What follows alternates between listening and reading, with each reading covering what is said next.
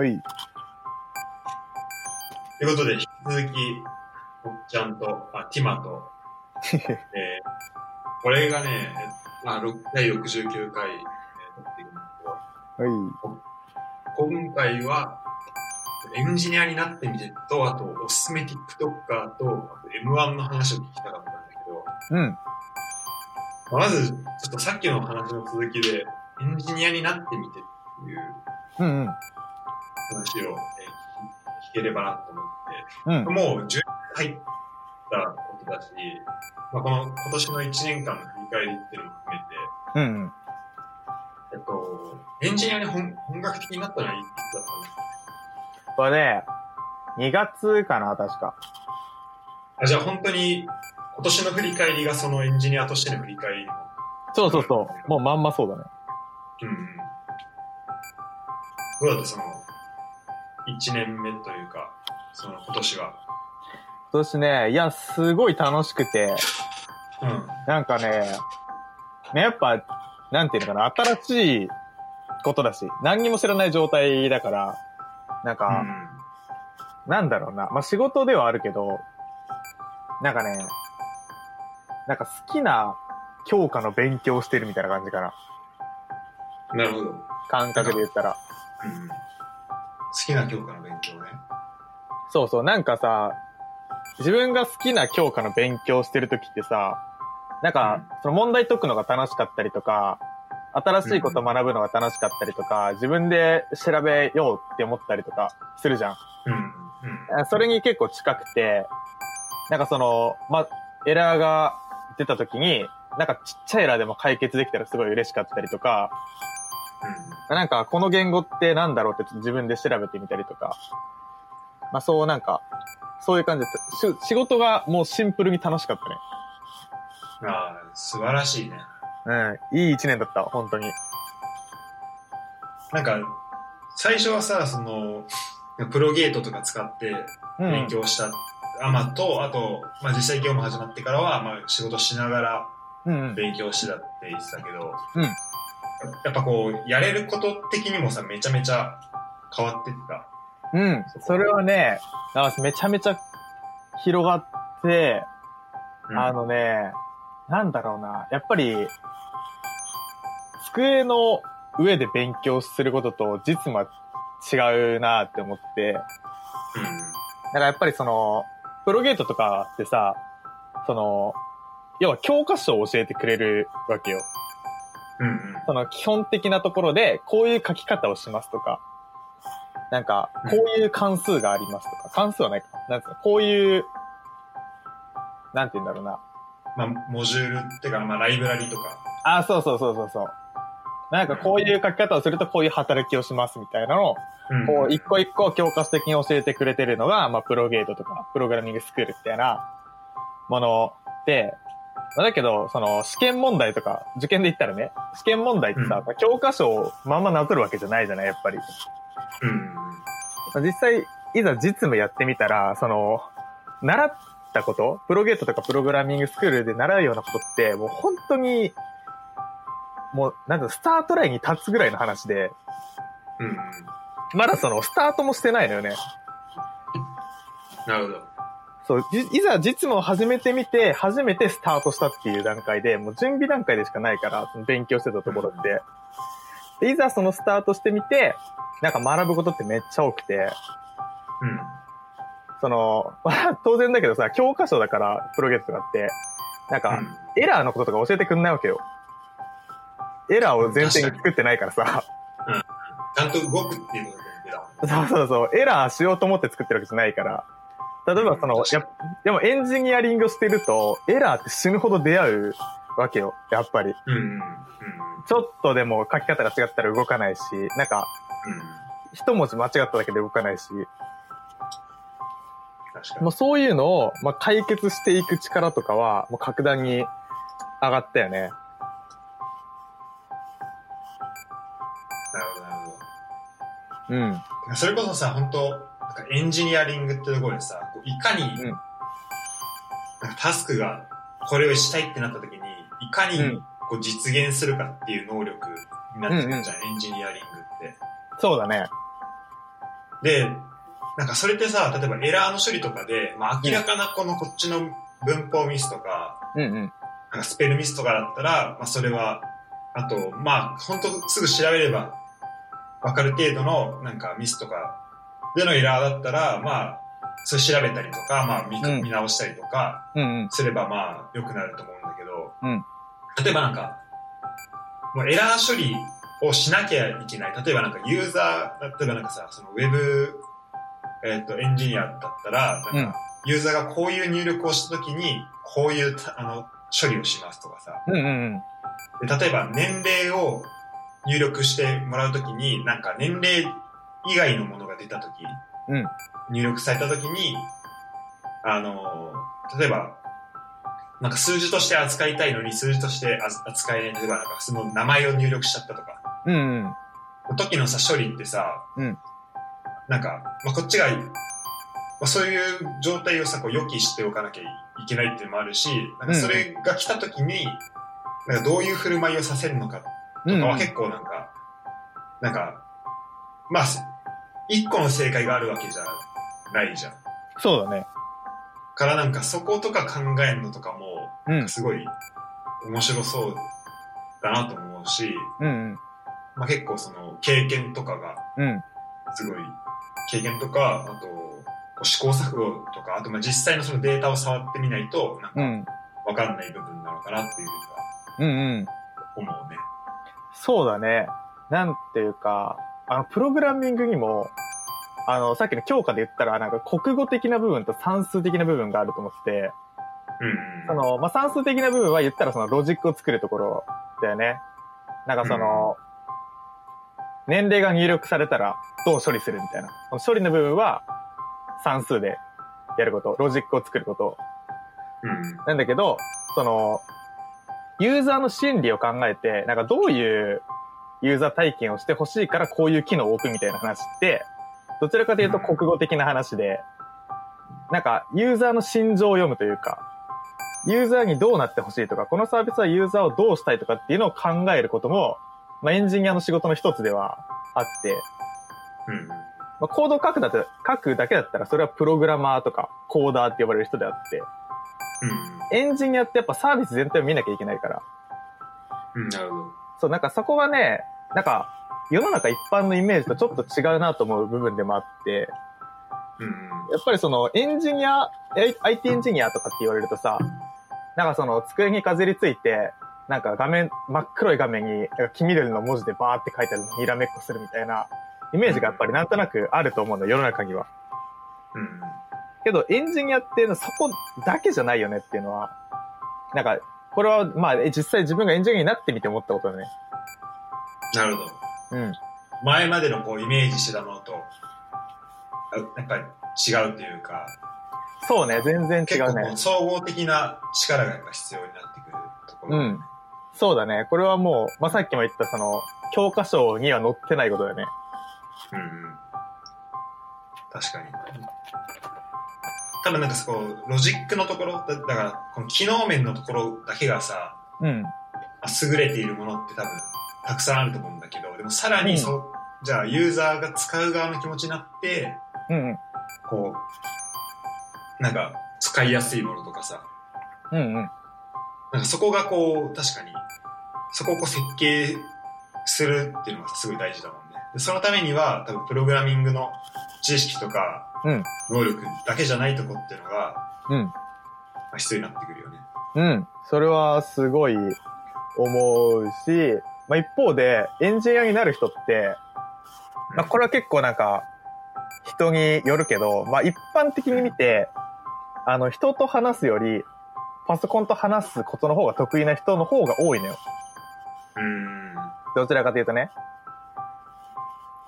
なうんそう、パソコンと会話するっていうのは要は、その、プログラミング言語を使ってパソコンに命令をすること、まあ要はプログラミングを作ることはそう、すごい得意なんだけど、人とのコミュニケーションが苦手っていうのが、まあ一般的なイメージもそうだと思うし、実際に中に入ってみてそういう人はすごい多いと思った。うん結構やっぱ傾向はそっちが強いと思うんだ。うん。そうそう、傾向はやっぱりそっちが、まあ多くて、一方で、まあさっき言ったみたいな、その国語的な部分は、やっぱりエンジニアとしては必要だと思うから、うん。まあそういう意味で言うと、なんか俺はもう、もともとその文系で、なんかその文系っぽい仕事をしてからエンジニアになってるから、うん。なんかそこはね、一定の強みが出せる部分だなって自分では思ってる。うんそこは、だいぶ強いよね。しかも同じ会社の中でさ、移動してっていうところだからさ、うん本当に、もう広い視野で見れるし、うん。うん。うん。で、もうなんかもともとエンジニアとしてがっつりやってる人とはまたし違う視点で見れるというか、そこ多角的に見れるってところだから、そうだね。うん。そこはすごいね。そうそう、そこは、なんかまあ他のエンジニアとは違うし、まあ自分のメリットというか、うん。だからこれから強みにできるところだなと思うね。なるほどなるほど。うん。でもああれだね、やっぱでも、そのさ、まあネットとかで、なんか、ちゃんと、その、情報発信とかしてる、うんうん。なんかすごい、本当トップのエンジニアの人とかを、うんうん。と、を見たりとか、あと、まあ実際に、あの、すごい、なんだろうな、まあ話したことある人とかもいるけど、なんかそのミートアップ的なやつとかで、うんうん。なんか、やっぱそういう人って本当に、あの、実際のコミュニケーションとかもすごいしっかり取れるうんうん。よね。本当にこう、できる人というか。うんうんうん。だからなんか、まあそこはこう、バランスをしっかり保ちつつ、うん。なんかややっていかなきゃなと、まあ自分では、自分でも思うけど。うんうん。それはそうね。俺はそう、俺もそのがっつりエンジニアリングっていうよりは、うん。サイエンス的なこともやったりとかっていうところで、うんうん。なんか、うん、あと、そうだね。あの、自分の研究で言うとそんなにエンジニアリングが求められてないんだけど、うんうん個。人的にあのやってることとかも、あの、あるから、まあ、そっちの方でこう、エンジニアリングはまあできればいいかなと思ってるんだけど、うんうんでもその会社の中で、あの、給料もらいながらそういうことができるって本当にいいよね。いや、本当にね、これは恵まれてるよね。本当に環境に。ほんとさ、マジで思うわ。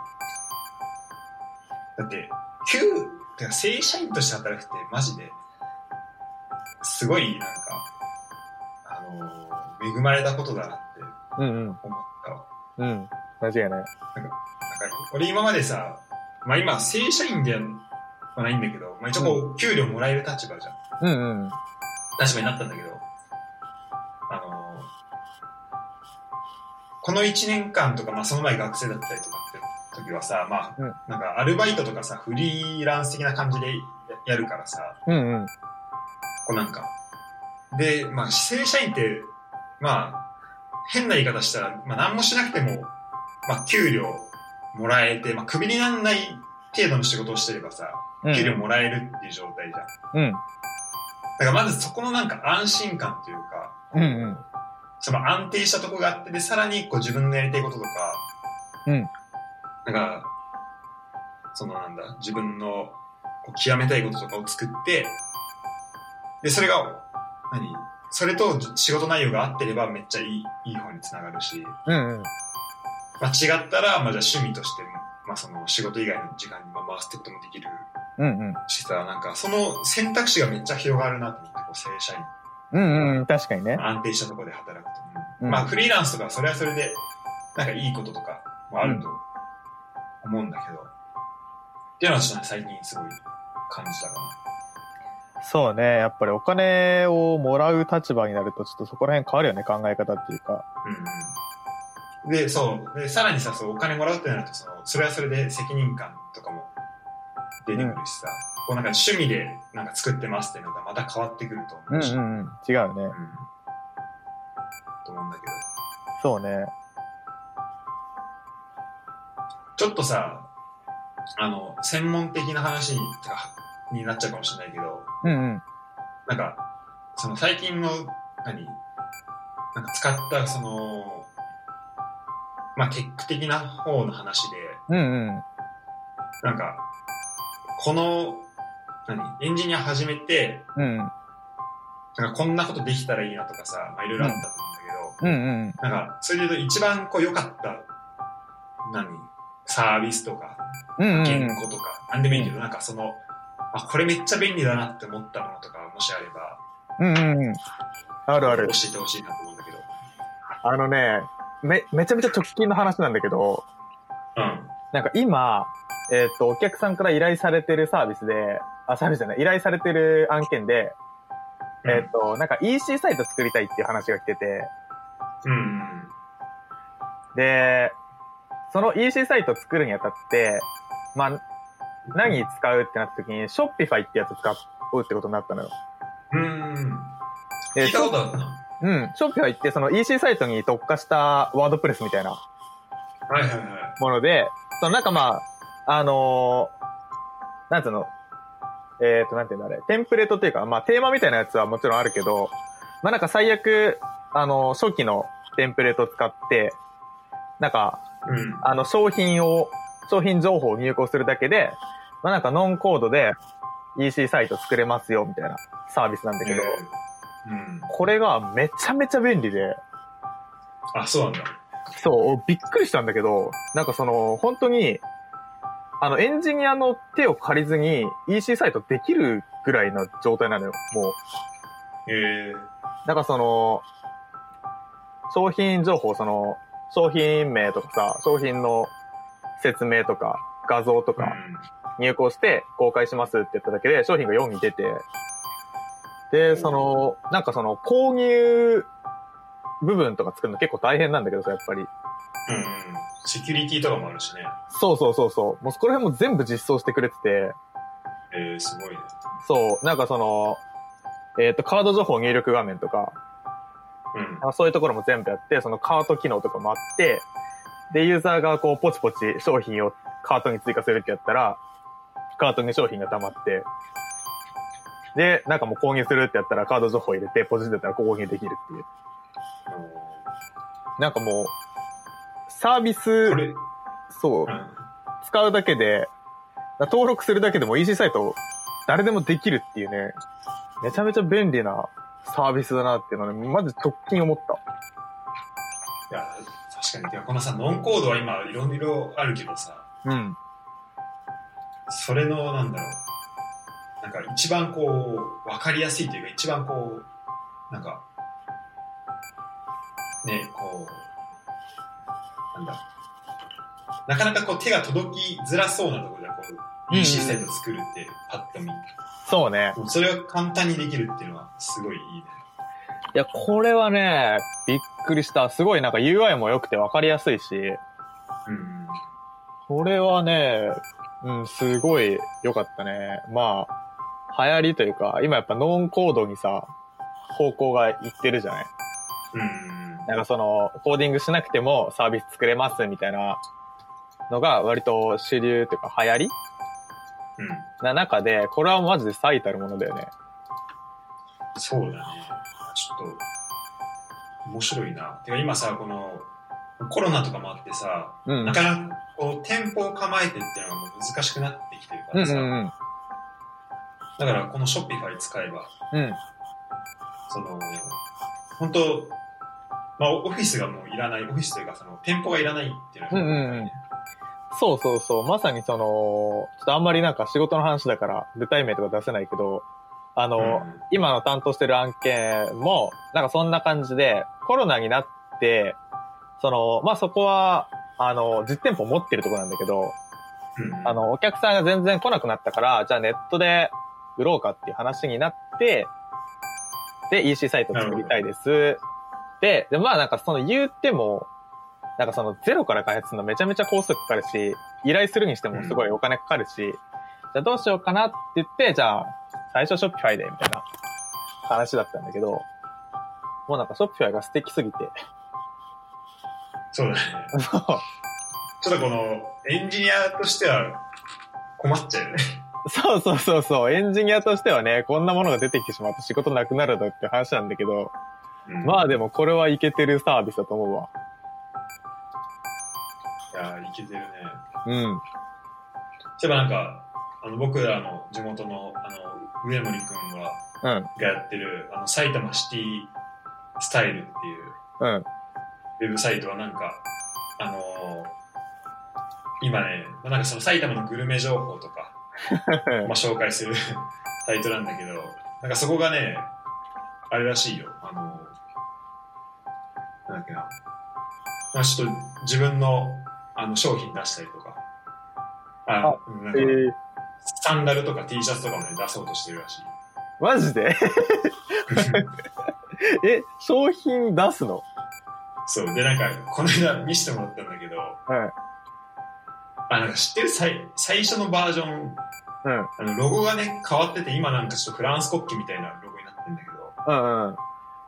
なんか、最初なんか浦和の、なんか最初ね、浦和、浦和なんちゃらみたいな感じだったのかな、名前。なんか U だったの。ああ、ああ、浦和のね。そう。でなんかもう、パッと見、もうチンコでね。なんかフォ、フォントもそんな感じだよ。なんか、かっこいい U じゃなくて、なんか、ヘヘナチョコの U で。でなんか今は、その、一応ね、多分赤、白、黒のなんか3本線入ってる、ああ、そうなんだ。そう、やつで、あの、そう、それでなんか、でなんかそれがなんか斜めに入ってる。ちょっと。ああ、ああ、ああ。ちょっと傾いてるのよで、それをなんかロゴにして、うん、あのまあ、それをこう、つけた T シャツとか、うんうんうん。あと、サンダルとかを作ろうとしてたけど、なるほどね。うん。だからそういうところでも、まあ、使えるってことだよね。そうね、使えるね。全然、うちの上森くんでもできるよ。うん。ちょっとじゃあ、あ、それでなんか、なんかね、Google でそう紹介されたらしくて、え、何それ？なんか、ハッシュタグでなんか近所は宇宙だっていう企画があったらしいのね、Google の。うんうんうん。で、なんかその近所のなんか応援したくなるようなお店を紹介して、でみんなそこに行きましょうみたいなんで、なんかそれをつけて、あの、ハッシュタグつけてツイートしたら、なんか Google から連絡があったらしくて、マジで？うん。で、なんか紹介されましたみたいなのを、この間ツイッターで上げてたかすげえな。ら。で、だだんだんこう、有名になっていくのかもしれない。こ これから？これから、埼玉シティスタイルね。マジで？埼玉シティスタイル、今、サイト見たけど、なんか20年前のウェブサイトみたいな感じだけど大丈夫これ？本当？なんか、あの、あれだね、えっと、一応あれでやってると思うけど、えっと、なんだっけ、ワードプレスでやってはいると思うんだけど、ちょっとあれだね、なんかあの、画像のリンク切れてるところとかもあって、運用がちょっとね。うん、ちょっとまだあれかもしれないけど、まあちょっとずつ多分できるとこからや、やろうとしてる感じなんじゃないかそうだね。なるほどね。な。うん。すごい。現職のマゼンダみたいな色してるわ。そうだね。うんあ、あコンテンツすごいあるね。そんで。そうそう、なんかね、ちゃんと毎日ぐらい更新あるの。12月上げてないの。結構ね、いいペースで、ね、こんあの更新してんだよ。これはすごいね。で、写真もあの、あの人のピクセルかなんか使って撮った写真だから、へえ。結構いい写真だし。すごいすごい。やっぱね、いや、ウェブサイトをさ、運営してた身として思うけど、あのね、コンテンツの投稿毎日は本当にしんどいのよ。ああ、そうなんだ。うん。そね。、れそう、これね、なかなかできんよ。うん。あ、ちょっとそれで言うと、俺今度ちょっとウェブサイトさ、うんちょっと今つ作りたいものがあって、あ、そうなの？ちょっとね、今度その相談とかもするわ。ああ、ぜひぜひ。あの、てかもうコーディングとかは多分自分でやるんだけど、なんか、その、意見を聞きたい、ちょっと。ああ、うん。うん。ちょっとね。で、今さ、あのさ、ドッカーとかあるじゃん。うんうん。なんか、ちょっとまあかなり専門的な話になってしまうけど、だから、うんそれを使って、なんか、なんかウェブサイトとかはいはいはい。でさ、なんかやったりしてる？親父。あのね、ドッカー使ってるわ。使ってる？うん、何個か、何サービスかどっかで動かしてるようになるよ。なんか、やっぱ今さ、それをさ、こう標準で使わないとっていうのが、まあ、あると思うんだけど、うん。そうで、今ちょっとそれの、まあ、勉強もしながら、しつつ、なるほどね。こう、そう使っていきたいなっていう感じだから、ちょっとね、あの、もうちょい固まってきたら、あの、教えるわ。オッケーオッケー。うんドッカーとかもすごいいいよね、サービスとして。ドッカー便利ね、あれ。すごい。ドッカーっていう、なんて説明したいんだろう。なんか俺もあんまり、なんか、自分の言葉で説明できるほど、まだちゃんと理解できてないと思うけど、うん。ただまあ、こういろんな、例えば、Mac とか Windows がその環境問わず、なんかお同じこう、まあプログラミングの環境を作れるみたいな、うんうん。まあそんな感じなんだけど、まあすごい、あの、ウェブサイト作る、作ったりするならすごい便利だよね。うん、便利ね、あれは。すごい。でなんか、そういう、今ね、こう、カグルってさ、データコンペうんうん。あんあんじゃん。あれに出たりしてんだけど、なんかあれとかも、その、コンペティション開いてる方から、なんか、このドッカーを使ったら結構環境を簡単に作れるよみたいなんで、うん、うん。配られたりするから、なんかそういう意味で、今、ちょっとカグルに力入れたいなと自分でも思ってたし、あ、そうなのね。そういう意味でね、ちょっとね、こう、ドッカーをの必要性みたいなはいはいはい。感じるところでもあるから、うん。その辺も含めて、今度もし話できたら、だからぜひ、勉強してからも。ということで、まあじゃあ、今年は、どんな一年だった？一年でした。今年はね、いや、そうね。だからまあ、まあ自分からしたら多分人生で見てもめちゃめちゃ転換期だね、今年は。そうだよね。だいぶ大きいよね。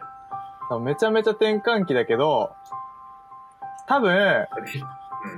その、自分が、今からまあ10年とか20年とか経って振り返ってみても、そんなに後悔はしない過ごし方できたと思うわ。うん。いいチョイスができたと。うん、いい選択をしたと思う。そうね。だってもうさ、普通にさ、会社変えるとかよりもさ、下手したら大きいじゃん。その、内容をガラッと変えるっていうところ。そうね、そうだね。うん。それはすごいよね。しかもその選択に踏み切ったっていうのもすごいし。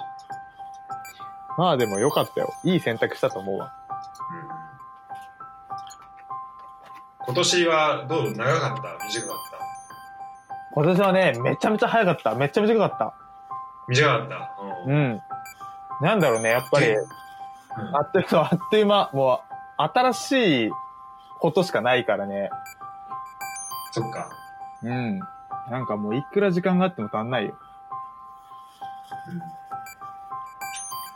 そうだよね。うん。なんか、さ、1月2月ぐらいだとさ、で、まあ、ちょっと自分の Google カレンダー見返してんだけど、うん。なんか結構旅行とか、俺あとあの、沖縄に、なんかそういえばレッツのキャンプ見に行ってたなとか、あ、それ今年だったんだみたいな、あ結構あったりして、あ、うん。なんかね、長かったような気もするし、でも、なんかほんとさ、なんか3月から5月、6月ぐらいまでがすごい、なんかあっという間だったなと思って。ああ、うん、なんか、そういう意味では、なんか、一年って、一年で考えるとすごい短かったなっていう、うんうん。するね。確かにね、まあ今年は特にそのね、コロナがあったからね。うん、うん、そうそうそう。いや、でもなんか、そのコロナがあった割には、結構いろいろ、いろんなことをやってっていうのは、多分まあ、親父はその、仕事、あ仕事内容変わってエンジニアになってっていうところで、まあ、うんうん。まあ一個あると思うけど、なんか俺も、俺で環境がガラッと変わったから、うん、そうだね。うんそこで、まあ、すごい新しい環境においてってところで、うんうん。うん。まあ、それはそれですごい、こう、面白い体験ができたなと思うけど。うんうん。うん。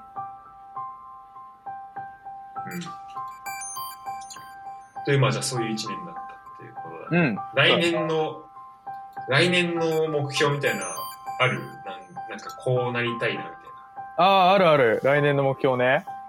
うん。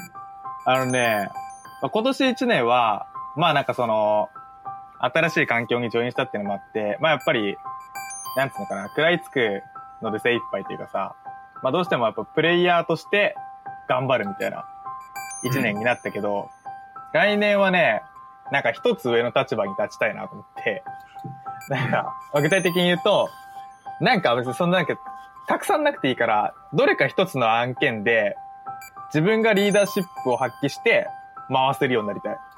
おおなるほど。自分がフロントに立って、引っ張っていく存在。そうそうそう、お客さんとやり取りして、で、そのなんか、お客さんのニーズを汲み取ったりとかして、それをなんかエンジニア側に落とし込んで、なんかこういう仕事してくださいって、ちょっとでもまあ指示触れる立場になれたらいいなと思ってる。来年は。かっけえな。いいね。ね。なれたらいいね。なれるかわかんないけど。まあでも、そのための、こう、今の期間でもあると思うし、こう、それはちょっと、うん。でまあそれ多分、まあ実際にそれがさ、あの、それってまあこう、自分の能力だけじゃなくて、こう、そのポジションというかさ、その、そういう問題でもあると思うから、うんうんそこ空いてるかどうかとか。うん。まあもし、まあそういう問題でもあると思うけど、でもまあ、できることなんじゃないかな？この、目の前のことを。うん。そうだね。ブーツやってれば、うん。すごいね。じゃあどんどんシニア、シニアエンジニアみたいにどんどんなっていくわけね。そうね。目指すよね。うん。リードしていく存在に。そうそうそう。そうなれたらいいね。うん。いいね。ということで、じゃあ、まあ、エンジニアとしての話はこんな感じかな。うん。うん。えっと、じゃあ、こっからは、えっと、おすすめ TikToker の話。そうそうそう。いるね、おすすめしたい人たちが。いるんだ。いるいる。ちょっとね、そう。俺もね、TikTok はちょっと最近見始めて、あ、そうなんだ。うん。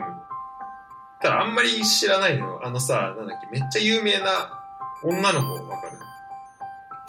どれあのね、女もう、6歳ぐらいの子で、なんかポルポルちゃんみたいなどれだろ子。なんかすごいバズったのが、なんか塩対応ってこう、キャプションついてて、うはいはいはい。お父さんが、なんかただいまって言ってんだけど、その女の子が、なんかゲームしてんだよね。うんうん。ゲームしてて、ずっとゲームの画面見ながら、お帰りみたいな。で、ああ、そのお父さんがずっとただいまって言うんだけど、全部、お帰りってなんかもうんうう、なんん。か2回に1回ぐらい返すみたいな感じで、うんうん最後、めっちゃそれでもししつこく、あのお父さんが、ただいまっつったら、もう言わないって言ったやつがあったりとか、はいはいはい。その子なんだけど、うんわかるわかる。この子知ってる。そう。その子とかは知ってて、うんうん。ただそれ以外でなんか、この人っていう感じでフォローしてる人は全然いないんだよね。あ、なるほどね。うん。で、え本当なんか面白いやつがバーって流れてくんじゃん。で、そこ、うんその人をパッて、あ、この人の他のやつとかもまあ見れたら面白いなと思って、まあ、フォローするぐらいだけど。ー、なるほどね。えー、っとね、そうそう。それあれだよね。ちっちゃい子のやつだよね。そうそうそうそう。その子供系で言うとね、えー、っとね、森家の日常とかね。森家の日常。そう。森ってあの、あれね、キー3つの森に、うん。カタカナの K に、ひらがなでの、で、漢字日常。あ、森家なんだ。へえ。そう。なんか家じゃなくてカタカナの K なんだけど、とかもまあなんか子供ってもうちょっと大きいけどね、多分小学生ぐらいの子と、そのお父さんとのやりとりをずっと載せてるやつで、えで子供がね、ギャグ線めっちゃ高いのよ。ー、マジで？う。うんん。なんかびっくりするぐらい面白いの、この子が。すごいなんか、300万再生とか普通にあるね。500、600万。そうそうそう、全然ある。面白いんだよね、この子が。えー。そのじゃあ家族系か。そうそうそう。子供のやつね。うん。あとね、子供がいる系だとね、何があるかなあれもその子供で言うと、まあ、その今言ったこととめっちゃ矛盾するんだけど、うん。なんか、子供で、子供、まあ、小学生ぐらいだったら、まあ、まだいいかもしれないけど、なんか、うん。そのさ、4歳、5歳ぐらいの子で、なんか TikTok でめっちゃ有名になるのって、なんかどうなのって結構思うんだよね。まあね、だから子供分かってないだろうしね、多分。そう、子供分かってないしね、しかも、かテレビで取り上げられたみたいなって、まあ、すごい、すごいんだけど、うんうん。なんか、もうさ、すごい有、まあ、有名人になっていくわけじゃん、それで。うんうん。で、なんかそれのさ、まあ、すごいこう、可愛い子って感じでな、こう、もう認知されてるから、まあ、あんまうん問題ないかもしれないけど、うん。ちょっと怖いなとは思って、その、子供で、子供をバンバン押し出していく感じでうん。有名になっていくのってどうなのってちょっと思ったりはしてるけど、でもやっぱ可愛いから、そうね。うん可愛いからね、結局。そう、めっちゃ可愛いんだよはいね。まあ確かにね、子供を消費してる感じはあるけどね。あその消費、消費感もね。うん。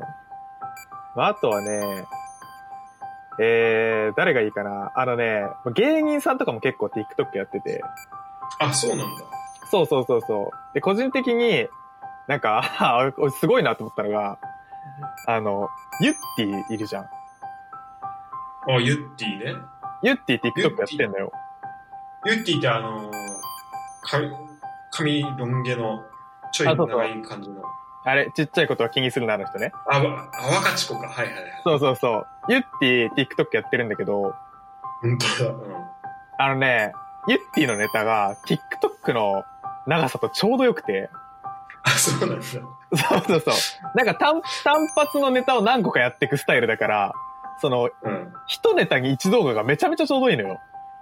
確かに。で結構ね、再生回数も多くて、うんうん。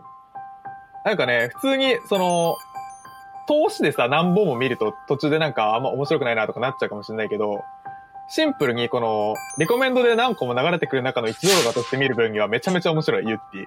うん、確かにそうかも。やばい、久々にこんなユッティの顔ちゃんとたくさん見てるわ。もう未だになんか一回その流行った時のスタイルでやり続けてるっていうのもまたいい。確かに。あ、そうなんだ。ストロングスタイルなんだよ。そう、全くスタイル変わってない。うんそう、あとね、芸人で面白いのは、もうこれはもう完全に TikTok でバズって最近テレビに出てるパターンなんだけど、うん。えーっとね、そう、あの、土佐兄弟の勇気ってやつがいて、土佐兄弟。そう、土佐兄弟ってお笑い芸人で、兄弟で芸人やってるんだけど、うん。その弟の方の TikTok えーで、あのね、高校に、な高校のモノマネをしてて、なんか高校にこんなやついたよねとか、高校にこんな先生いたよねみたいなのをずっとモノマネしてるんだけど、これがマジでめちゃめちゃ的確なのよ。あ、そうなんだ。そう、なんか、いや、絶妙に、うわ、こいついたわみたいなのを出してくんのよ。あの、タイトルとサムネイルだけで面白いわ。そう、面白いでしょ。席替えした後毎回近いねって言ってくるやつみたいな。そうそうそう。いや、本当にね、いや、いたわーっていうね。あ嫌いな先輩言わそうとしてくる先輩。そうそうそうそうそう。あ、面白いわ。これちょっと見よう。これはね、面白い。本当に。テスト中休んでるやつの席に座る先生とかね。あ、面白いな。本当にあ、オッケーこのね、この人おすすめ。これはもう完全に TikTok でバズってテレビに出だした人かな。あ、そうなんだ。うん。まあ、そう、多分その流れだと思う。すごい、ほんと全部、全部高校じゃん。そうそうそう、もう高校のネタししかやらんし、なんなら実際にテレビで、とかで出てやるネタも、なんかこんな感じ。あ、そうなんだ。そうそうそう。すごいなんかこんだけ、こう、スタイル統一できるって、相当ネタがあるんだね。いや、本当にね、すごいよ。めちゃめちゃある、そう。これはね、おすすめ。普通に面白い。土佐兄弟ね。そう、土佐兄弟。あとはね、えー、っとね、誰がいいかなじゃあさ、このなんか全然知らない人とかでも結構面白い。なんか、本当リコメンドでさ、パッと出てくるやつとかでもさ、ああ面、白いよね。あるある。あ、そうそう。なその素人というか、なんかその、全然芸能界じゃない人で、なんか面白い人で言うと、えーっとね、ザッキーとユッティっていうチャンネルがあって、うん。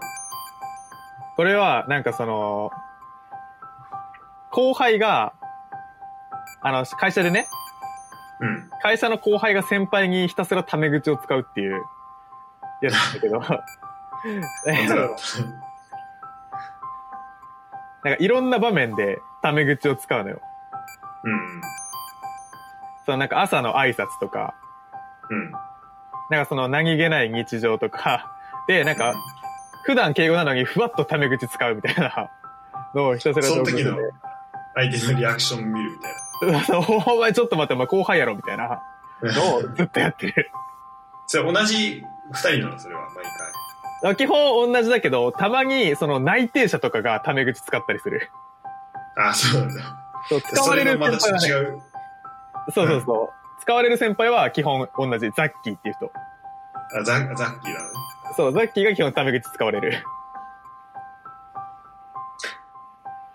なるほど。いや、いろいろいるね。ほんとさ、銀河じゃん。うん。TikTok という、もう、いろんなところに面白い、なんか、いろんなジャンルの面白い人いると思うし。いるいる。結構ね、うんいるね。なんか俺が最近結構見てたのが、うん。うん。なんかアフレコしてるシリーズうんうんで、なんか千と千尋のやつで、うん。うん。なんかもし新宿2丁目に千と白がいたらっていう、な なんて人だろう。ヤッシーって人だわ。ヤッシー。で、なんか、この人多分2丁目で働いてる人だと思うんだけど、あ、なるほどね。なんかね、その人、ヤッシー丸っていうなんか名前で、なんだけど、あ、出てきた。なんかあのさ、あの、千がさ、うん。あの、なんか豚小屋に行ってさ、なんか、あの、なんか私、なんかまた戻ってくるから、なんか太りすぎて食べ、食べられちゃダメだよみたいな言ってさ、うんうんうんうん。で、こう豚小屋から走って出てって、で、その後なんか一人泣いてるところをハクが後から来て、うんうん。あの、おにぎりうんうんうん。なんか食べな、みたいな。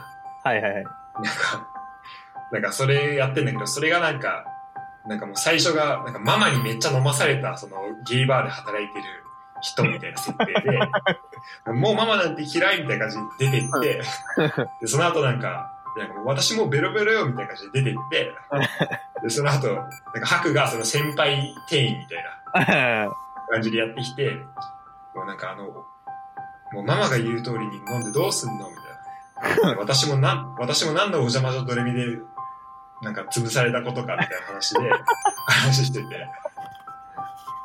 で、その後おにぎりもらうんだけど、うん。なんか、狂月の味しかしないみたいな感じで、なんかめちゃめちゃで、あなんか、このシチュエーション見たことあんだみたいな。すげえな。また結構笑った、それは。こいつか。で、ほんとなんかさ、こう、なんかほんと一個、一個めっちゃバズってるやつとかもあるよね。こう、他の作品は、うん。まあそこそこなんだけど、なんか一個だけめちゃめちゃ、うんうんうん。こう、突出してるみたいなさ。うんうんうん。あるね。いや、そう、TikTok ってさ、なんか他の SNS と違うのは、なんかそこだよなって思って、うん。なんか、Twitter とかさ、インスタとかってさ、基本フォローした人しか出ないじゃん。うん。TikTok ってさ、おすすめの動画が出るじゃん。フォローとは別に。そうだね。うん。本当全然別だよね。ね。そう、だからそのレコメンドで引っかかってバズるとか普通にあるからさ、うん。らそこがやっぱ、なんか他の SNS とは違うし、なんかバズりやすいとか、若者寄りでバズりやすいよなって思うよね。わかる。こう、サクッとね、こう、短い時間で。そうそうそうそう。なんかポップだしね、動画と音楽だし。そうそう、ポップに、パッとこう、なんだろう。一回こうハートをつかめればそこで、そうそうそう。難しくないからね。やってることが。俺が好きだったのはね、誇張しすぎたシュプリームの店員モノマネっていうのがあって、もう面白いけどね、それ。それクソ面白い。えっとね、ちょっと LINE で送るから、ああの、後で見てほしいんだけど、うん。なんかもうね、まず最初の普通の、普通の店員のモノマネやって、うん。あ普通の店員みたいな。で、その後シュプリームのモノマネやんだけど、シュプリームの方がもうね、もう、何？なんか喋るんだけど、喋る前からもう、ふざけ倒してて。なんかもう、これちょっとね、あの、気になる人は、ショーノートにも貼っとくから、ちょっと見といてほしいけど、見とこうん、ちょっとおすすめ。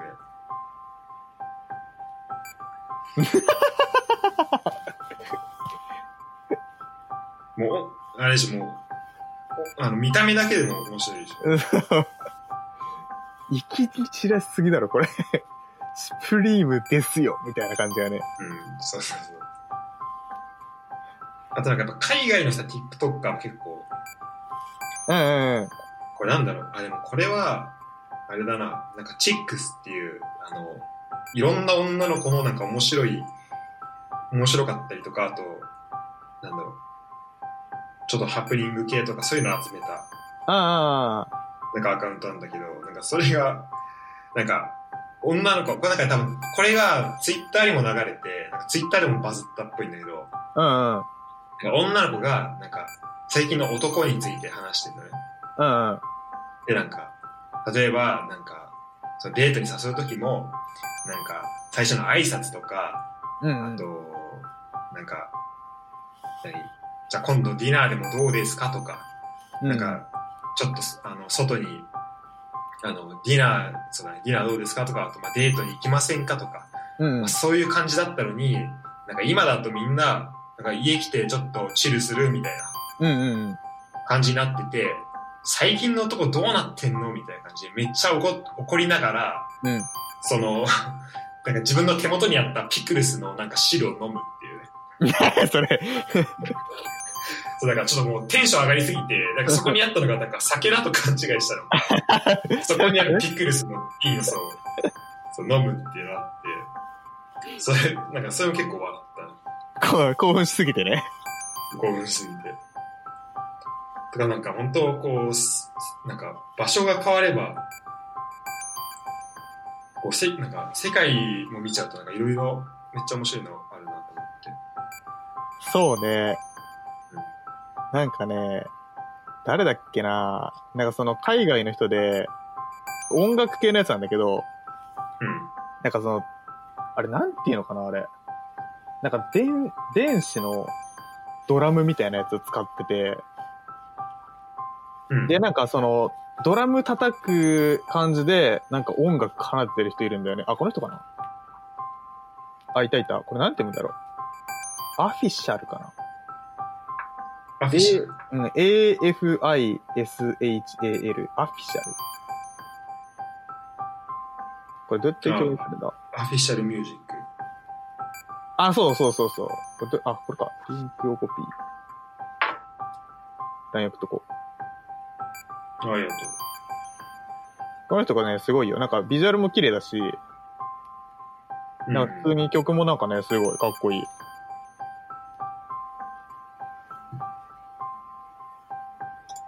こういうなんかね、面白いとかだけじゃなくて、かっこいい路線のやつとかもね。あるね、かっこいい路線。かっこいい系で言うとね、あの、まあ、かっこいい系じゃないか、これ。なんか普通にすごいなってやつなんだけど、うん。あのリュートリックっていう、リュートリックスかっていう人がいて、これまあ日本人なんだけど、あのなんつうの？フリースタイルのリフティングをめちゃめちゃ極めた人で、おー。なんかね、めちゃめちゃね、すごい、めっちゃ回す。マジ？うん。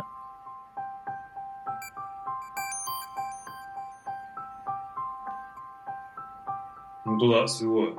足技めっちゃすごいけど、この人ね、確かサッカーね、やったことないんだよね。あ、そうなんだ。うん、なんかでね、言ってた。なんか、ラグビーかなんかやったって言ったっけな。ええけどなんか本当に、そうそう、もうこれだけ、これだけ。なんかデートしながらずっとリフティングしてるっていう動画もある。結構ね、すごいのよ。リフリフティングだけめっちゃできるみたいな人。面白いね。いや、こういう人もいるよね。すごいね、ほんと。いろんな人が。うん。あとね、なんだろうな。まあ、俺、ゲームの配信見るの好きだから、ああ、はいはいはい。その、ゲーム配信のチャンネルとかあって、配信っていうかその、大会とかを切り取って、その、ハイライト的に配信してるアカウントとかあって、ああ、いいかもね、それ。まあ、面白いとこだけ見れるからね、それはそれでいい。うん。うんなんか、うん。楽しめるよ。俺最が、近ゲームで言うとさ、うん。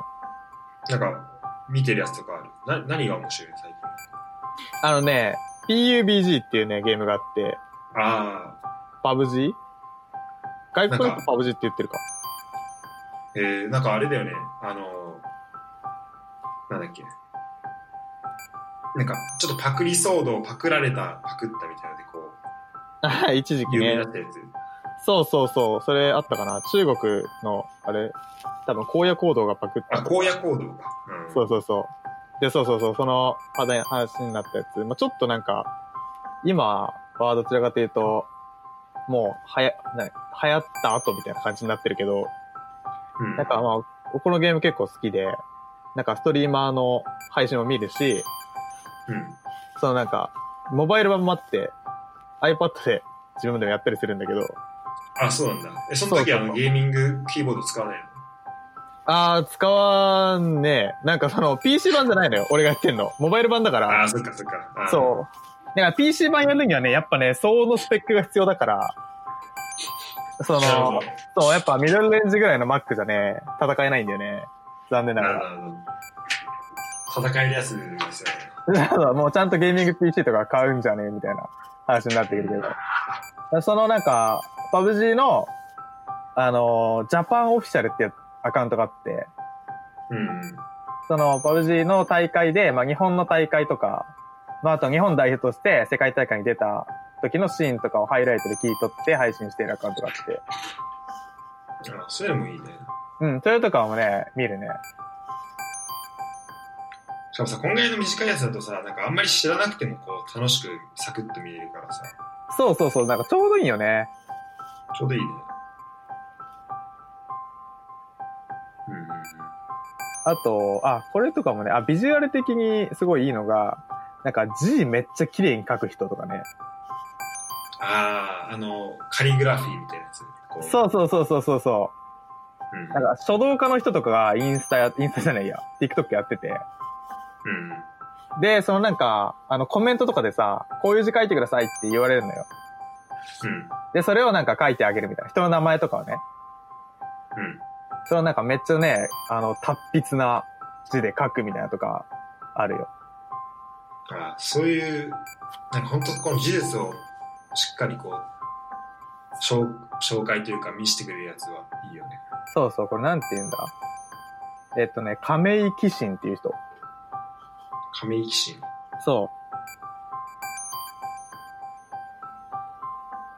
やっぱ上手い字見てるだけで楽しいね。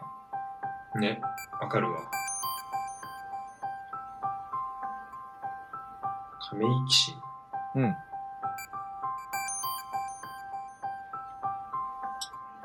あ、この人ね。あとなんか最近、てか結構なんかそのリレコメンドで来んのが、うん。なんかどうやったらこう、スマホでいい写真を撮るかみたいな。あー、それもあるある。それもあるよね、結構ね。なんか、あるあるめっちゃ見るわ。フォローしてる人いるわ。俺もなんか誰かフォローした気がする。えーんとね、あやねっていう人と、あーあつしって人フォローしてるわ。あ、いやね。で本当なんかそういうのさ、こう、うんサクッとこう教えてくれるから面白い。そうね、確かに。そういう使い方もできるよね。なんかその、まあ、コンパクトだから動画が。うん。うんその、まあ、収めようとするとやっぱり無駄を削ぎ落とすよね。ね。うん。いや、これは新しいところだと思うわ。確かにね、まあなんか TikTok 側が想定してない使い方な気もするしね。そうかも。そう、あ、その技術つか伝える系で言うとさ、うん。えーっと、ケビン、ケビンって人がいて、ケビン？ズ、そう、 Kevin's English Room っていうチャンネルがあって、うん。なんかそのコンパクトにネイティブな、ああの、英語を、なんか伝えるみたいなチャンネル。こういう場合はこういう単語を使うよとか、なんかこの単語はこういうニュアンスだよとかっていうのを動画で伝えてくれるチャンネルがあって、あ、これめっちゃいいね。うん、これいいよ。なんかすごい面白く伝えてくれるし、こういう場面とか具体的に言ってくれるし、うん。なんかその、ちょっとなんかスラング的なことも教えてくれるし、うん。なんかまあこういうのが自然だよとか、こういう表現は日本でよく使われるけど堅苦しいよとか、うん。なんか、ほんとこの、めっちゃ基礎っていうわけじゃなくて、ほんとこう、実用的な、そうそう、実用的な英語をね、教えてくれる。いいね。うん。あこの人なんだろう。ハーフなんか。なんだろうね。うん。すごい。でもあ、生まれがアメリカなんだな、多分。あ生まれアメリカなんだ。うん。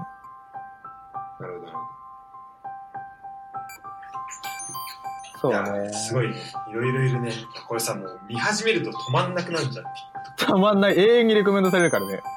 そうで。永遠に見れちゃうからさ、そうそう。本当良くないなって思うんだいや、本当けど。にね。いかんせん、いかんせん全部面白いんだよね。そうなのよ。やっぱりさ、その、学習してくるからさ、好みのもの出してくるよね。ね。あと多分さ、こう、本当自分が知らないものとかでも、なんかこの短さだと多分見れちゃうんだろうああ、見れるね、確かに。な。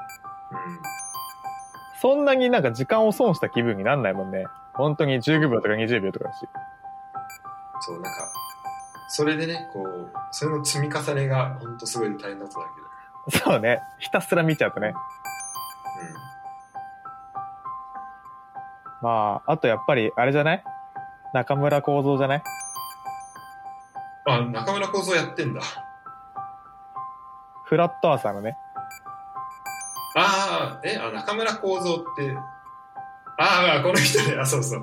これが多分確かきっかけで、親父にこの、おすすめ TikTok 教えてもらった。そうそうそう。やっぱこの中村幸三さんね、伝説のね、フ フラットアーサーね、これ見てめちゃめちゃ笑っちゃった俺。出た出た。すごい。まあフラットアーサーっていうのは、地球は平らですよっていう思想を持ってる人たちね、フラットアーサうん、あ、そう、てか、そうじゃん。てか、面白いな。この間、親父に出てもらった時は、フラットアーサーの話したんだもんね。ー。そうそうそそれで、そういえば、この、今回のポッドキャストのきっかけとなる、TikToker がフラットアーサーだったっていうのは面白いな。見つけちゃったからさ、つい。この人。すごいよね。なんか、主張が。主張すごい。なんだっけな、あのー、なんだっけあれ。宇宙船、宇宙船じゃないや。SSH じゃなくて、SSH は違うわ。えーと、なんだっけ人工衛星 えっと、あれね、IC、なんだっけ。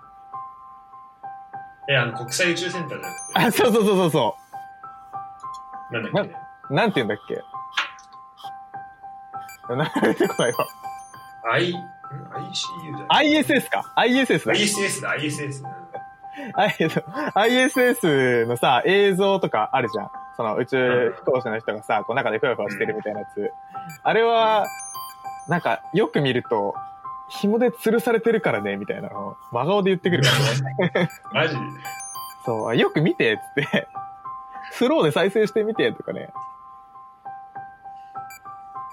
いや、面白いね。そう、なんか、言ってることがすごいよね。そうそうそう、もの、なんか、中世に生きてる人なのかなっていうね、主張してくる。うんうん。人工衛星では矛盾多すぎとか。そうそう、言ってるよね。でもこの人は、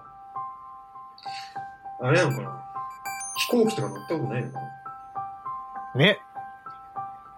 な 結構み、結構見た結構見たよ、この人のこの人の結構見た。すごいね。ちょっと、あのね、なんだっけな。太、太陽が沈むみたいな。地球が丸いから、その、公転をしているから、あ、自転かごめん、自転をしてるから太陽が沈んでいくように見えるっていう、あるじゃん。うん。それを、なんか、この人は、そう太陽は沈んでるんじゃなくて、遠ざかってるらしいのよ。この人の主張だと。遠ざかってるそう。太陽が遠ざかっていくから、その遠近法でさ、ちっちゃくなっていって、最後は、その見えなくなるみたいな主張をしていて、だからよくよく見ると、ちっちゃい太陽が見えるらしい。な。マジで？そう、この人は。見見えてないだけなんだ。そうそうそう。見えてないだけなのよ、我々は。ちっちゃい太陽あるらしいよ。フラットはさ、多分なんか何個かタイプあると思うんだけど、うん。でも多分前回の時も言ったと思うけど、まあ多分その、最初の、なんかこの人なんか、まあ、今こう、タイトルだけ見た時に、勉強不足な人ほど教科書を盲信してるっていうのがあって、うんうん。多分この基礎教育に結構この疑問を持った人とか、も持つっていうのが多分そのきっかけとなって、うんうんそのフラットアーサーとかこういう、まあ、方向にこう進んじゃうっていうのがあると思うんだけど、うん。ただなんかこう世界的に見たときになんかまずアメリカにめっちゃフラットアーサーいたりして、うんうん。でなんかみんながみんなさ、なんかそんなにアホなわけじゃないんだけど、うん。ただなぜかフラットアーサーっていう。で、うんなんかその人は結構飛行機で移動とかもしてるんだけど、うんうん。フラットアーサー主張してる人とかもいて、うん。なんか、でさ、この、その、で前に話した時に多分なんかネットリックスの、なんかドキュメンタリーで、フラットアーサーの話があったみたいな話をうん。したと思うんだけど、なんかそれとかも、なんか、結構こう実験をして、うんうんうん。なんか、もし、地地球が球面だったら、うんこの光は見えないはずみたいな。うんうんうん。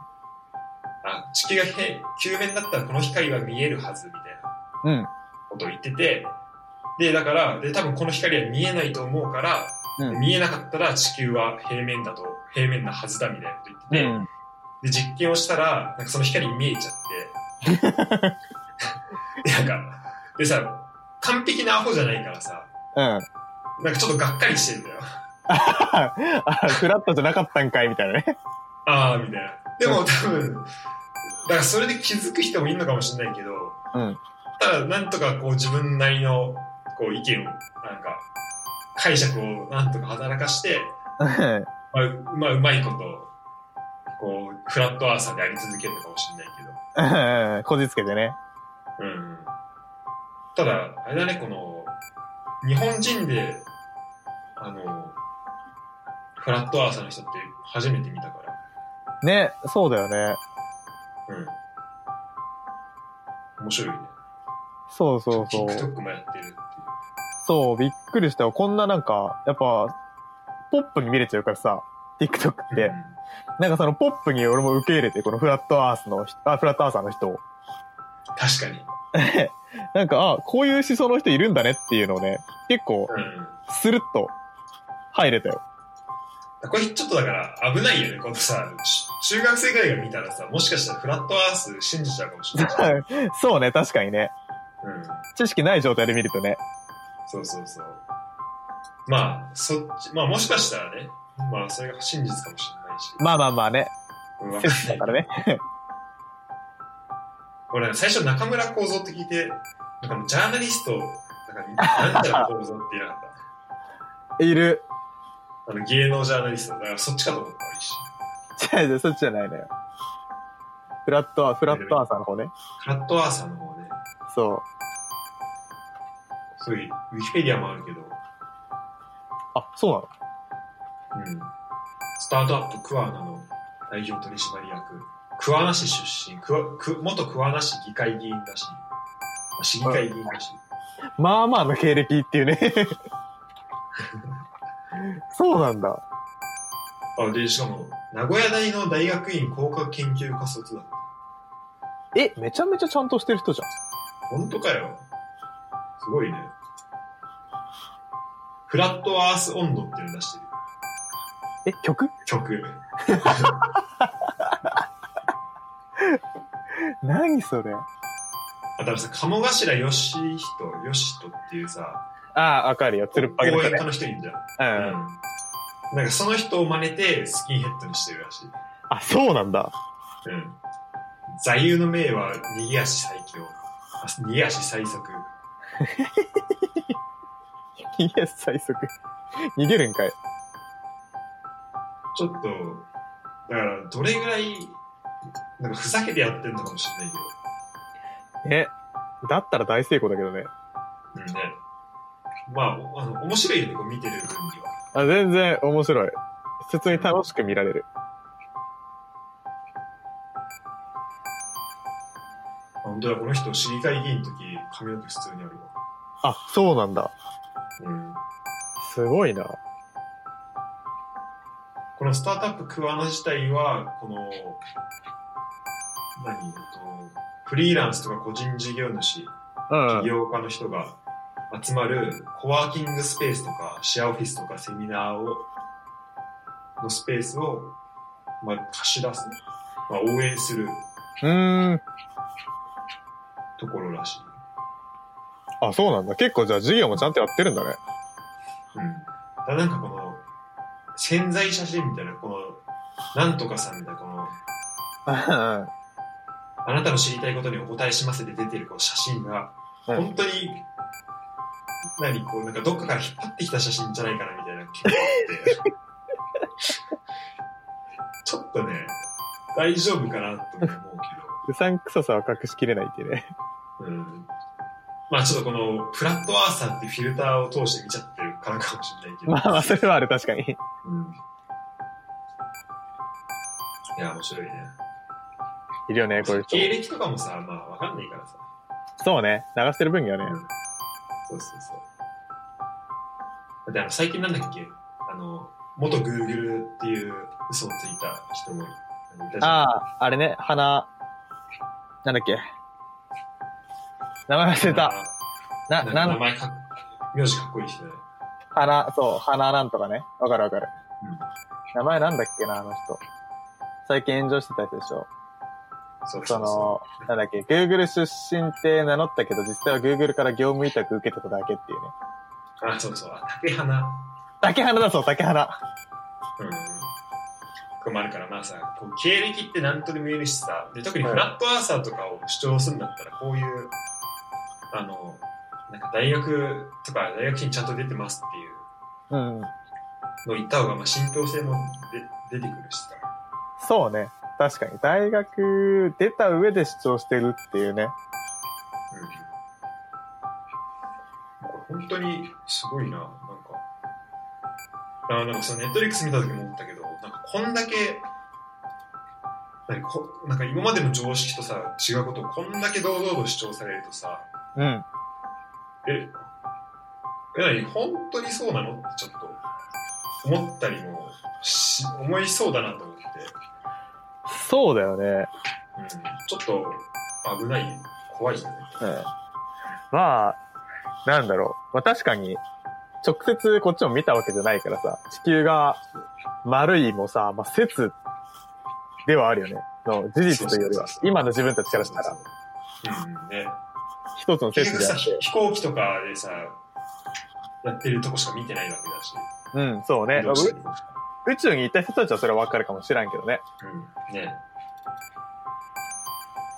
まあ、そういう、そういう意味で言うと今、あの、野口さんがうん宇。宙で YouTuber やってるけど、あ、YouTube やってんのあの人？うん。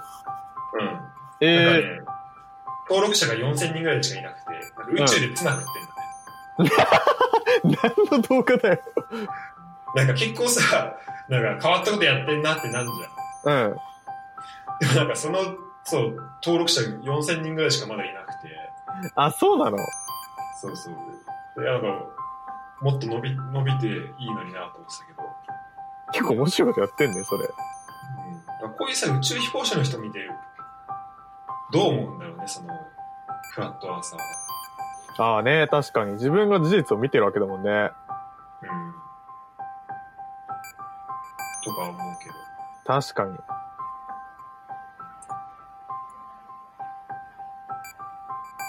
野口さんは。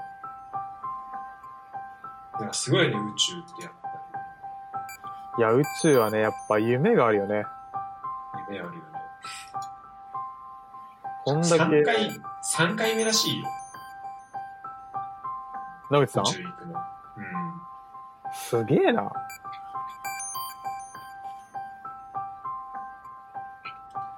すごいよ。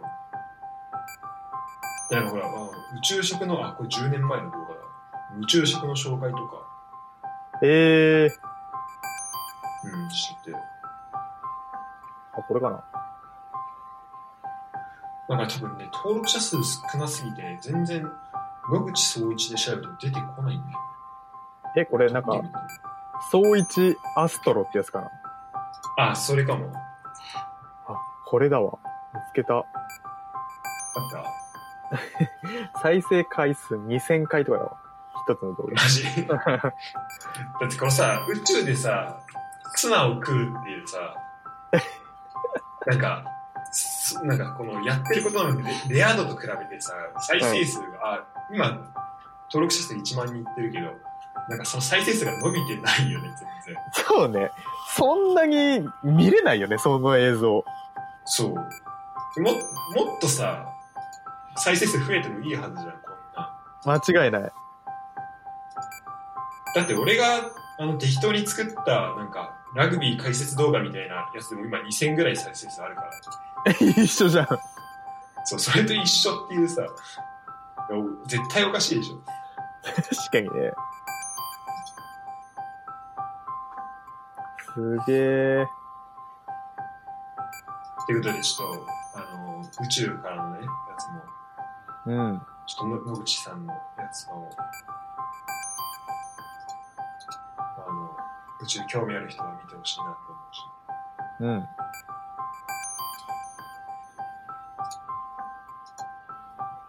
これもちょっとリンク貼っとこうかなと思って。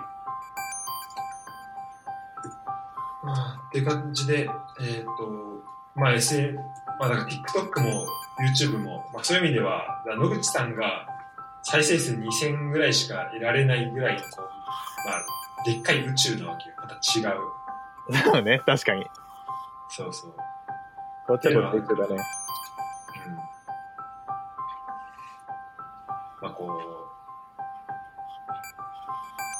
なんだろう。まあ面白いやつはね、こうみんなそれぞれで見つけられればいいかなと思う。うん。うん。じゃあちょっと最後に M1 の話聞こうかな。M1 ね。M1 さ、今年、あ、てか、この間準決勝あったみたいじゃん。うんうん。あった。でもびっくりしたんだけども、M1 の、なんか俺全然、最近のお笑い本当見てなかったから、うんうんうん。だから、まず準決勝出たうち、うんちゃんとネタがわかるのが、うん。本当にね、ペコパぐらいだわ。流行ったからね。でペコパも去年知っただけだから、うんうん。もう2年前だったら誰も知らないんだって。まあ、ラランドは YouTube でちょっと見たことあったから。ああ、なるほどね。うん。でもす、あ、でも学天遠足とかも、まあ、名前は聞いたことあるけどって感じだったんだけど、うんうんうん。この間準決勝あったんだよね。そうそうそう。準決勝ね。俺準決勝ちょっとね、見れてないからあれなんだけどね。あ、そうなんだ。うん。いや、でもね、いや、うん。見たい人もいるし、あーこの人落ちちゃったんかっていう人もいるわ。やっぱり決勝行ってる人見ると。でも決勝の、あの、コンビはもう見たんだ。あ、そうそうそう。誰が行ったかは見てて。でね、いや、そう、落ちた人たちで言うと、まあ、ラランドはやっぱり決勝で、見たかったっていうのあるよね。去年も決勝行けなかったし、結局。これさ、ラランドのとこなんかワイルドカードって書いてあるけど、これは準決勝に向けてのワイルドカードってこと？あ、そうそうそうそう。じゃあ、あの、決勝のあの敗者復活的な感じなのかな？あ、そうだね。そういうノリ？だと思う。うんうん。準々決勝から準決勝へ上がるワイルドカードみたいな、んワイルドカード？敗者復活的なノリ？ああ、そうなんだ。なんだと思う。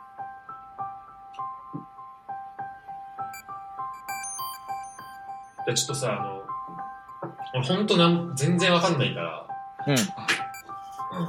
オズワルドとか、顔見てあオズワルド去年決勝でしたかな？確か。あ、やっぱり。うん。そうちょっそう。とあの、決勝行ったメンバーの中でこう注目みたいなのあったら注目ね。教えてほしい。これはね、いやー、結構、あのーうん好み分かれると思うけど、うん。えーっと、いやー、どこだろうな。まあ、オズワルドは2年連続決勝なんだけど、うん。なんかね、おぎやはぎみたいな感じ。イメージ。あ、オズワルド。うん、結構なんかその、ローテンションで面白いことをボソボソ言い合うみたいな漫才。なる、なるほどね。うん。うん。だまあ結構だからその、テンション高く上げない分、その、一言の重みがあるよね。なるほど。じゃあこう、うまくはまってったら、すごいそうそうそうそう。来るかなって感じか。で、まあ落ちちゃってるけど、インディアンスとかはその真逆で、もうテンションぶち上げていくタイプ。なるほどね。もうそう、ハイテンションで、なんか、ギャグをやって突っ込むみたいなスタイルが、インディアンスで、まあその真キングコングに近いぐらいのテンポ、テンポああ、そうだね。そんな感じ、そんな感じ。うん。で、まあ、そう、対局っぽいのがオズワルドって感じかな。なるほど。うん。で、あ。とはね、マジカルラブリーとかは結構な決勝常連で、あ、そうなんだ。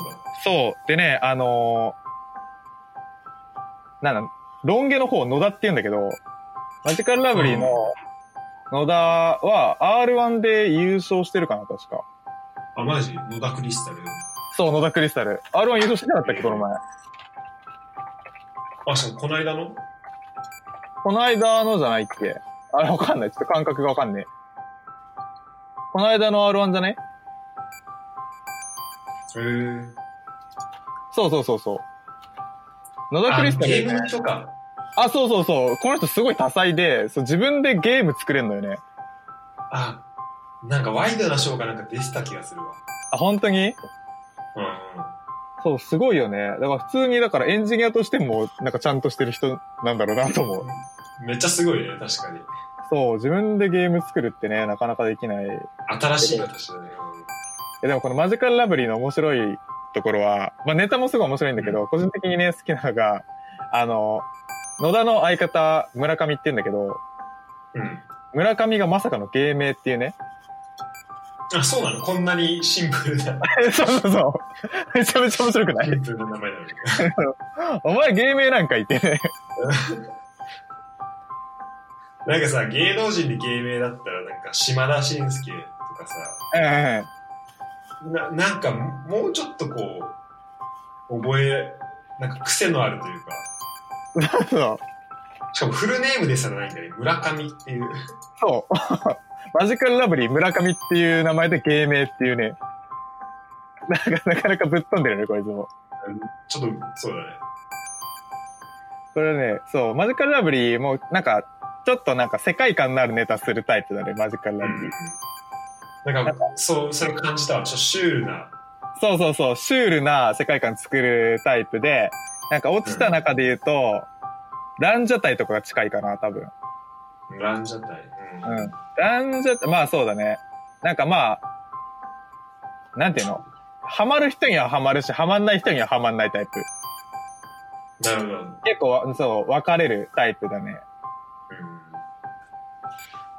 あとは、あのね、個人的にはね、錦鯉がすごい好きなのよ、俺。決勝行ってなくなと。あに錦鯉ね。うんちょっと気気になってたわ。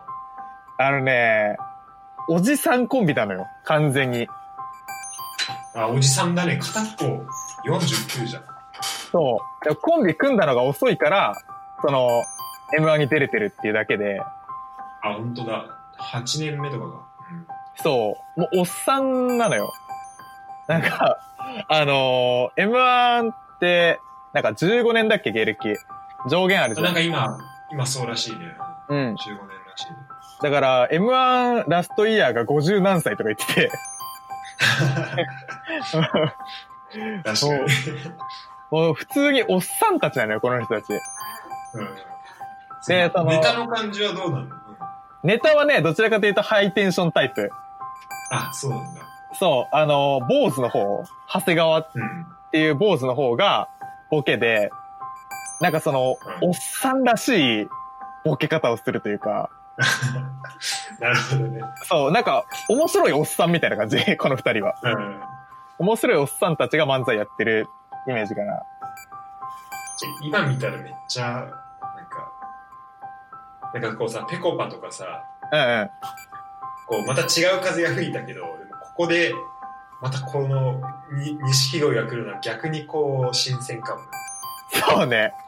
もう本当に、む、昔、昔っていう感じでもないんだよな、マジで。なんかおっさんなんだよな。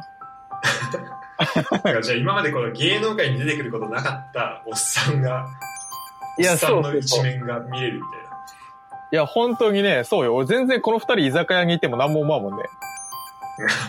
居酒屋の酔っ払ってるおっさんたちみたいな。えーちょっと面白そう見てみよう。これ、そう、面白いし。まあ、あとやっぱ、アキナとかはもう実力派だよね、完全に。あ、そうなんだ。うん。なんか、アキナはコントのイメージあるけどね、俺は。うーん。なんか、そのコントで結構演技派のコントをするタイプ。あ、そうなんだ。そうししっかり作り込んだ。そうそうそう、なんか堅実に笑いを取っていくタイプだね。アキナとかは。うん。ああ、見取り図とか聞いたことあるな。見取り図見取り図ね。結構有名、あ、人気？あ、そうだね。見取り図も人気だね。あの、しかもなんかね年代近いね。あ、近いっけ？見取り図って。えっと、安土って方が1個下かな。で、松井明が3個下。あ、そうなん。あ、ごめん、違うわ、これ。タイムキーパーだった。全然違う。びっくりした。びっくりした。なんか森山とリリーだよね。もう見取り図。コンビが。あ、そうだそうだ。あ、ごめん、全然10個ぐらい上だわ。なんかあの森山っていうのがロン毛の方なんだけど、うん。うんなんかめちゃめちゃガタイ良くていかついじゃん。うん、そうだね。うん。でもめちゃめちゃ声高いのよ。あ、そうなんだ。そう。そんでこいつツッコミなのよ。あ、こっちツツッコミなんだ。そう、この風貌でツッコミでリリーの方がボケんのよ。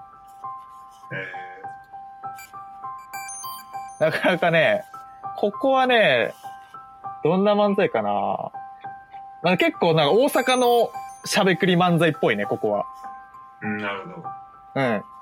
バーってなんか、喋りで回してくそう、喋るタイプかな。リリーがなんかポイってボケて、で、森山がバーンって力で突っ込む感じなるほど。そう。あとはね、どこだ？東京ホテイソンとか、東京ホテイソンはもうまさに第7世代だよね。あ、出た第7世代。そう、今の。第7世代いってや、なんか、あんまりなんかどこからどこまでとかちゃんと決まってないんだけど、何うん。あのー、やばい、名前が出てこない。あいつ。お、やべえ、名前出てこなかった。えー、っとね、去年の M1 でした。んあのあれだか。あ、やべえ、名前出てこない。あ、霜降り明星。霜降り明星のあ、、そうそう。うんうん。あせいや俺も、今それ思い浮かべてた。そうそう、霜降り明星のせいやが、あの、ボケの方ね、せいやが、うん。うん。あの、ラジオかなんかで言ったんよ、なんか。自分ら大体第7世代ぐらいですかね？みたいなのを、なんか普通の話の流れで言って、うんうん。で、それがそこだけ切り取られて、ここは第7世代っていう、今の若手は第7世代って呼ぶんだよみたいなのを、あ、そっから来てんだ。そうそう浸透してったみたいな感じだから別になんかそんなに明確な区切りはなくて、まあ大体今の20代から30代の若手の芸人を第7世代って呼んでるっていう感じ。なるほど、なるほど。じゃあ、まあ、その中の、そうそうそうそじゃあこことか本当同い年ぐらいだね、二人、東京ホテイソン。う。ああ、同じぐらいだと思うね。高校こそ。うん。なんかね、あのー、ツッコミの方、名前なんだっけ？メガネかけてる方が。あ、そう、たけるだたける。そう。たけ、たけるがね、あのー、ツッコミなんだけど、あの、備中神楽だっけな？なんかその伝統芸能みたいなの習ってて、ええで、そのめっちゃ声に拳聞かせたようなツッコミすんのよ。うん。いや、なんちゃらみたいなね、ツッコミすんのよ。で、このうん。あ、すごい、癖がある。そう。そう、すごい、このツッコミが、まあ、特徴のコンビだね。なるほど。そうそうそう。ここは、だからその若手かな。そういうところも知ってると面白いね。さああ、そうそう、面白いね。見るとこが変わる。うん。だからその、パッ、うんパッと見てさ、なんかそのツッコミだけを見たときにさ、こう、んなんか、うんってなるかもしれないけどさ、その背景とかを知ってればさ、あ、そうね。あそう、なんか、結構しっくり入ってくるというか、そうそうそうそう。そうそう、だから結構な、そう、さい、そういう、なんつうの、伝統芸能っていうか、習い事を生かしたツッコミがね、特徴ね、東京ホテイソン。うん。で、あとね、ウエストランドはね、正直最近のネタあんま見たことなくて、あ、そうなんだ。うん。なんか昔のネタしか知らんのよね。だから、まあ楽しみではある、個人的には。なるほどね。でも、すごい、フラットに見えるというか。そうそうそうそう。なんか、あ、ここまで来るだけの実力なんだなと思って。うん。あ、そういう感じなんだ。そう、なんかもうちょっと若手の頃に漫才見てて、俺、ウエストランド。で、なんか、その時は、あのーなんかちっちゃくて黒い方が、ツッコミなの、井口っていううん。やつなんだけど、なんかこいつが、その、相方の一ボケに対して、なんか10ぐらい突っ込むのよ。なるほど。うん。でもひ、なんか一ボケに対してめちゃめちゃ突っ込みまくるから、相方のそのボケる方多分ね、一ネタに3回ぐらいしか喋んないのよ。マジで？そう。でも、3ボケに対して、そう。で3ボケで30突っ込みみたいな、なんかねそう、イメージ。今はちょっと違うかもしれないけど、俺が見てた時はそういうスタイルだった。じゃあまあ、それがどう変わってんのかって。そうそう。もうそのスタイルで決勝まで来たのか、変えてきたのかもちょっと楽しみ、個人的には。うん。あとどこだ？ウィリアスコが。あ、ウィリアスコがね、上がってくると思わなかった、正直。ウィリアスコが、あの、ウィリアス小田はなんとなく、見たことあるような気がするな、顔は。あのね、多分 R1 じゃない ?R1 とか出てる。R1 だわ。うん、あ R、なんか、鉄拳みたいな感じの、なんか、フリップ芸みたいなのやってる。あ、そうかなそうだと思う。めちゃめちゃ常連。あ、そうなんだ。ピン芸でやってる人じゃん。てか、ピン芸じゃない？もはや。なんかで、多分、二人ともピン芸人でやってたのを、コンビ組んだのよ。あ、そういうことか。うん。それでじゃあ本当名前も二人のをくっつけてって。そうそう、おいでやす小田と小賀健小賀健だよね。小分け。うんそう、だからそれぞれでピンでやってて、まあそれなりに売れてたのをコンビでここまで来たっていう感じ。なるほど。すごいよね。だから、やっぱ実力あるんだね。あるね。こういうさ、この、どこで見るのこの、例えばさっきさ、誰だっけ？えっ、と、ちょっと前のネタを、ウエストランドが、ああ、ウエストランド？はさ、まあちょっと前のやつ見たことあるみたいに言ってたけどさ、うん。まあ、俺がうん、まあ、まだ見てた時とかは、まあ、YouTube になんか上がってるやつをなんか適当に見たりとか、うんうんうん。あとなんだろう。あとまあ深夜番組とか。うん。で、結構その本当に、こう新しい若手の人とかはそこで見るっていう感じだったけどさ、うん。親父は、なんか今とかさ、そのウエストランド見た時とかは、どこで見てウエストランドは何で見たんだっけなこれ。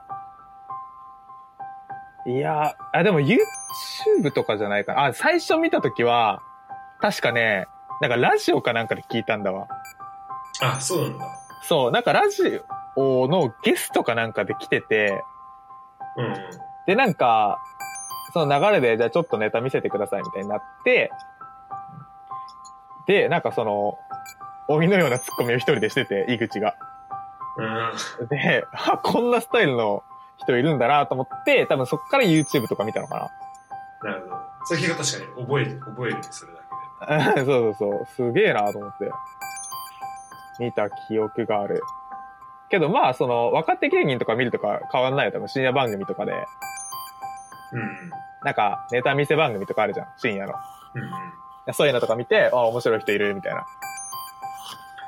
今だとどういうネタ番組なの？なんか、ちょっと前さ、東野と、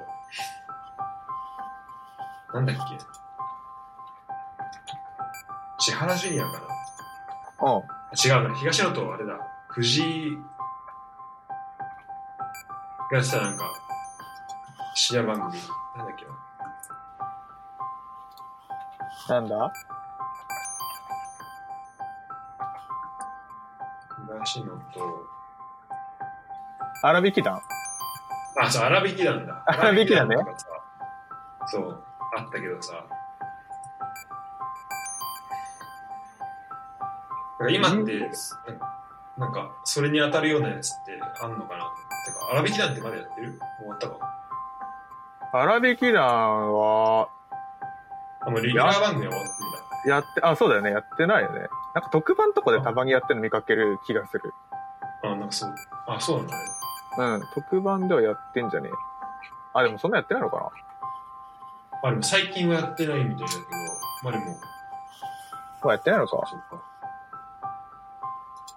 えー、なんか俺が見てるやつだと、テレビだとね、なんだっけあれ、日曜チャップリンとか、日曜チャップリン。そう。誰がやってるっけなあ、あれとか、なんだっけうっちゃんとかやってるわ。確か。ああ。へえ。とか、ネタパレとかかな。ネタパレ？ネタパレ？ネタパレっていう、ネタパレ。うん。多分陣内とかが出てたかな。あ、南原さん出てるわ、そういえば。ああ。じゃあ、うっちゃんなんちゃんのそれぞれが。さそれぞれのネタ見せ番組とか、なんか、まあ、深夜でもないか、あれは。まあ、11時40分。ああ、そんぐらいかも。てかもうシンプルなネタ見せ番組でね、その二つは。いいね。こういうのを見たいね。そうそう、俺なんかバラエティとかよりネタ見せ番組の方が好きなんだよね。あ、そうなんだ。そう、うんなんか、ね、うん。うん。シンプルだよね。シンプルにさ、本当その人の用意してきた、しっかりそうそうそなんだろう。ネタとかを見れるってなかなか最近少ないし。う。そうそうそう、やっぱそのコンビのさ、なんか、これが面白いと思ってるみたいなやつを見たいじゃん。やっぱり。うんうん。その世界観とかさ。確かに。そういうのがね、やっぱネタ見せ番組だと見れるけど、あの、バラエティ番組だとどちらかというと、その場で起きたことに対する瞬発力じゃん。うんうん。なんか誰が先に食いつくかとかさ、なんかそういう話だから。個人的にはね作品を作っていくっていうところでは、こうコントとか、ネタ番組とかうん。がやっぱいいよね。そう、個人的にはね、そっちの方が好き。うん。なるほど。そんな感じ？で全員行った？あ、ニューヨーク忘れてた。あれまだ行ってない人いた？あれ、ニューヨークって言ってないよね、まだ。あ、ニューヨーク行ってないわ。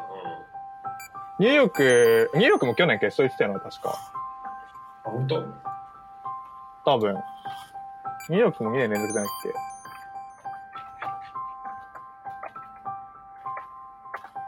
なんか、あのまた、あ、そう、思い出した。多分去年ね、あのま、松本人志に、なんか、好きじゃないって言われてた。確か。マジか。そうそうそう。なんか、あの、そうそう。松本さんは、あの、どちらかというと怒りながら突っ込む方が好きというか。うん。そう。だからまあ、その、浜田さんがそういうタイプじゃん。だうん。からまあ、そういう突っ込みが好きだから、僕はあんま好きじゃないっすねって言われてた。だいぶはっきり言われたね。そうそうそう。そうだった。でもそういう感じの、あれなんだ。突っ込み方としては。そうそうそう。どちらかというと、なんか、なんか二人で楽しくやってる感じがある。なるほどね。ううんん。あの、こ名字結構なんか二人とも特徴的だから覚えやすいんだけど、本当だ。うんそう、嶋佐っていうのがボケで、屋敷っていうのがツッコミなのよ。うん、すごいね、と特徴のある。そうそうそう。で、まあ、この二人もね、俺どちらかというとコント寄りのイメージがあるけど、うん。なんか、あの、誰かをバカにするネタが多い気がする。イメージ。あ、そうなんだ。そう、なんか特定の人ってよりはね、そう。特定の人ってよりは、なんかこういう人いるよね、みたいなのをバカにしつつ笑いを取るみたいなネタのイメージがある。なるなるほど。ちょっと、M1 とかこっちで見れるのかな？あ、どうなんだろうね。準見れるのかな？準決勝も見たかったんだけど、うん。ちょっとあんま見る、なんか見見方が分かんなかったから。決勝は見たいな、さすがね、見れるんだったら見たいよね。に。うん。いや、じゃあちょっと、いや、ありがとう。だいぶ、だいぶ助かったわ。あ、本当？全然知らなかったから。いや、一通り今紹介したもんね。これでうんいけるか？ゼロと、この今もらった情報あるのじゃ全然違うな。いやー、ぜひね、見れたら見たいよね。見たい見たい。まあこうさ、まあ何でもそうだけど、こうある程度やっぱお終えてる人と一緒に見るっていうのは本当大事だよね。確かに。うん。まあ、そのネタだけ、ネタをもうちゃんと一から全部見るってなったら、まあその時自分がどう、そのネタを初めて見て、まあ、その初めての感覚で見れるっていうのもあるから、うんうん。まあ、それはそれでいいんだけど、うんなかなか、でもそうだね、なんかそもそも全く知らないってなるとさ、なんか結構こう、まあ、と特にドイツからとかだとなんか、なんか見るのどうしようかなっていう、なんかそもそもなっちゃったりとかするしさ。で、まあ見てみたら結構実は面白かったとかうんうん。もあるしなんか発見的なのが。そうね、確かに。でもあれなんだね、準決し準々決勝で敗退しちゃった人は、そこそこ知ってる人いるわ。あ、本当に？うん。なんかエグジットとか、ああ、ああ、あ、そう、落ちちゃったね。号泣とかまでやってんの島田、あの、手相の人だよね。ああ、うん、そう、島田さんそうだね。あと、島田さんとか出てたんだ。ね、2匹ね、確かに。四千頭身。ああ、そう、4000もね、落ちちゃったんだよね。割と早めに。3回戦か？準々決勝。準々決勝か。そういう意味だとなんか、本当、シンさんガチなんだっていう感じがして。ね5000何組とかって言ってたんだった今年。すごいよな。5000組の頂点だからな。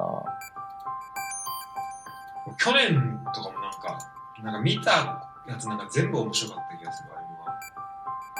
去年ね、え、去年はね、当たり年だよ。マジで。めっちゃレベル高かったよね。めちゃめちゃ面白かった、去年。めっちゃ面白かったよね。うん。っぱ、お笑いすごいなと思ったそう、いや、お笑いさ、いや、本当に、なんていうの？あの、俺は漫才の方が好きなんだけど、コントより。けど。なんかあの、センターマイク一本だけで勝負するじゃん。でさ、その、会ね、何百人とか相手にさ、テレビも入れたらもっと多いけどさ、うん。それを相手にさ、たった二人とか三人とかでセンターマイク一本でさ、4分とかの喋りで笑わせるってめちゃめちゃかっこいいよね。いや、すごいよ、本当に。ね。でなんか俺、やっぱさ、海外行くと、なんかなかなかこの、日本のさ、まあ、エンタメちょっと疎くなったりするんだけど、うんうん。するし、例えばフランス行く前とかは、なんか、もう大体お笑い番組、まあ、まずこのメジャーなやつね、なんかアメトークとか、うんうん。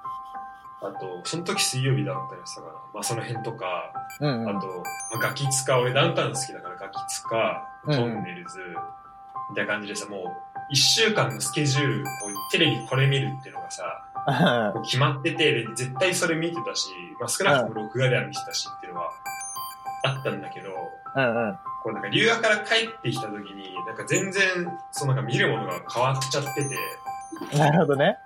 うんなんか全然その辺がね、で、例えばさ、ダウンタウンデラックスとかさ、見てたらさ、こう新しい若手芸人とかも出てくるからさ、うんうん。そこで若手芸人知ったりとかもあるじゃん。うんうん。でもなんかそういうのも結構少なくなってきちゃってて、で、なんか最近ね、あの、YouTube で、なんかあの、カジサックいいんじゃうんうん。ん。カジサックのなんか番組を結構、なんか、なんか見ることが多くて、あ、そうなんだ。うんなんか結構、え、み見たことある動画何個か。動画ね、まあ、チラッとは見たら、ちゃんとは見てない。なんか、なんか例えば、あのー極楽の山本とかああ、はいはいはい。うん。を呼んで、こうなんか話すみたいなさ、うんうん。でなんかその、あの、なんかいろいろいろいろなんか事件っていうか、あったりしたじゃん。で、その時の謹慎の時の話したりとか、結構なんかその時めっちゃテレビ見てた俺としてはすごい興味あることだったりもするし、うん。なんかそういうなんか、そのお笑い芸人がやってる YouTube のチャンネルとかもなんか今まで全然見てなかったんだうんうん。けど、なんか宮迫がさ、なんか YouTube 始めたとかさ、うん。なんか全然見てなかったんだけど、なんか改めて、特に宮迫とか本当この1、2年ぐらいテレビで見てないけどさ、うん。これやっぱ喋ってるとこ見たらさ、技術量ってめっちゃすごいなと思って。うんうんうん。なんか、こうテレビのこう最前線でやってた人ってやっぱ、それなりの本当力があったからやってこれたんだなって思う思うし、なんか YouTube 見てると、そのまた宮迫とかそのカジサックとかなんかすごい、なんか、なんか宮迫とかすごいさ、なんかバラエティだとすごい横柄に振る舞ってるみたいなイメージもうんうんうん。確かに。なんかツッコミちょっと当たり強めだったりとかもあるけど、なんかめっちゃ真摯にこう話してる場面とかもあって、うんうんうん。なんかこう、なんか YouTube でこうお笑い芸人見るっていうのもなんかまた面白いなっていうふうにね、ちょっうん。と思ったね。確かに YouTube はまたテレビと違うよね。うん。まあそれはね、またちょっとこうネタを見せるってとことはまた違うんだけど、こう、俺が見てるカジサックのやつとかは、こう、うん裏側の話とかのなんかトーク、うん。あの話とかだから。でもやっぱりこのお笑い芸人とかは本当すごいなと思って。うんうん。口だけで人を幸せにするっていうのは、ねうん、すごいことだな。マジですごいと思う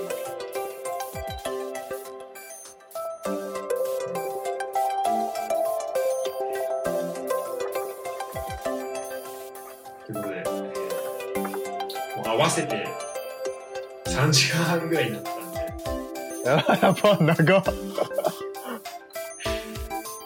ちょっとあっという間だったけど、そうだね。今日はこれぐらいにしときますか？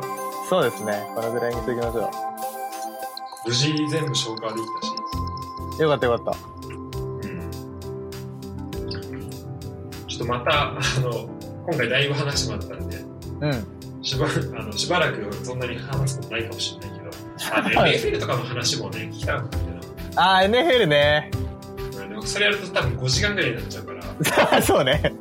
うんちょっと、まあまた今度ということで、はいはい。はい。